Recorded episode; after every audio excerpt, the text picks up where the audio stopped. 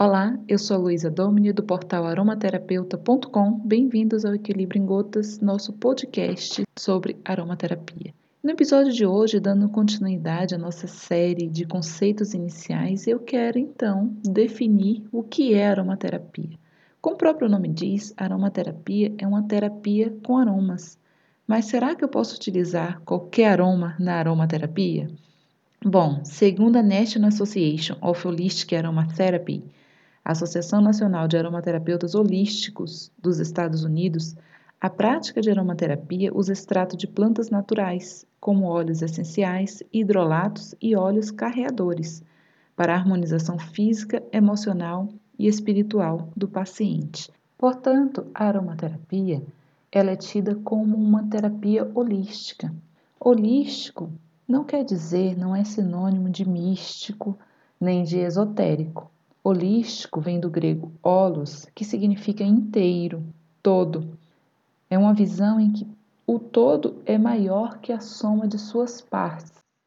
Então, muita gente às vezes confunde e acredita que a aromaterapia é uma pseudociência, que ela não tem um embasamento científico, que é algo que você precisa acreditar para dar certo.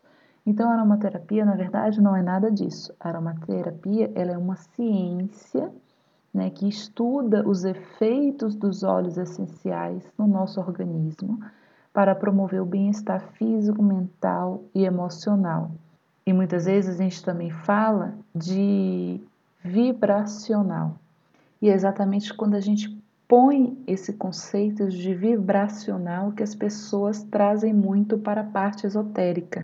E a aromaterapia, ela também a gente tem uma definição muito interessante que eu gosto muito, que fala que a aromaterapia é a arte e a ciência de utilizar os extratos das plantas para promover esse bem-estar físico, mental, emocional, vibracional do, do indivíduo. E que depende do conhecimento científico do aromaterapeuta. E essa arte é exatamente isso, porque o aromaterapeuta vai utilizar do seu embasamento teórico, muitas vezes para criar sinergias aromáticas, diluir esses óleos essenciais nas bases carreadoras, é, criando cremes, cosméticos, óleos terapêuticos, perfumes terapêuticos para o fim a que se destina naquele indivíduo. E o sucesso da aromaterapia depende então dessa sinergia entre arte, ciência e conhecimento do aromaterapeuta. Então, a aromaterapia, ela também é reconhecida e recomendada pela Organização Mundial de Saúde.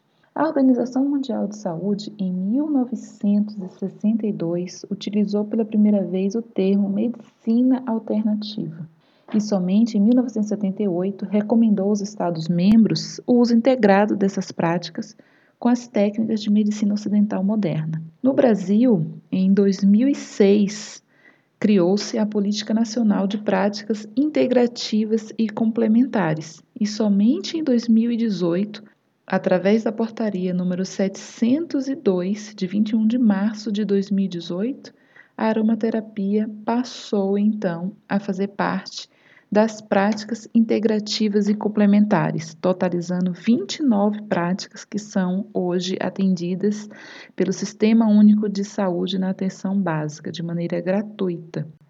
E você pode se perguntar, então, por que prática integrativa e complementar? Bom, complementar porque é, a aromaterapia ela complementa o tratamento médico né, a medicina ocidental é, moderna e ela não visa a substituição da medicina, ela está aqui para complementar. Integrativo faz alusão a essa visão do indivíduo como um todo, essa visão holística do indivíduo.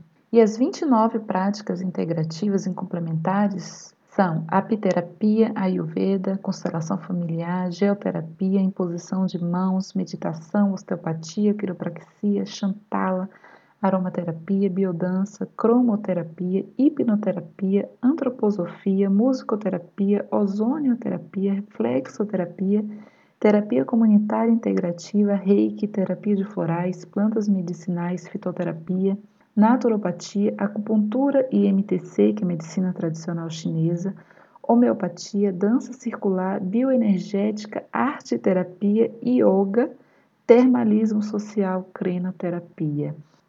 E para finalizar esse podcast, eu quero então deixar uma frase do filósofo grego Platão, que viveu entre 428 a 348 a.C., em que ele fala, abre aspas, a cura da parte não deveria ser tentada sem o tratamento do todo.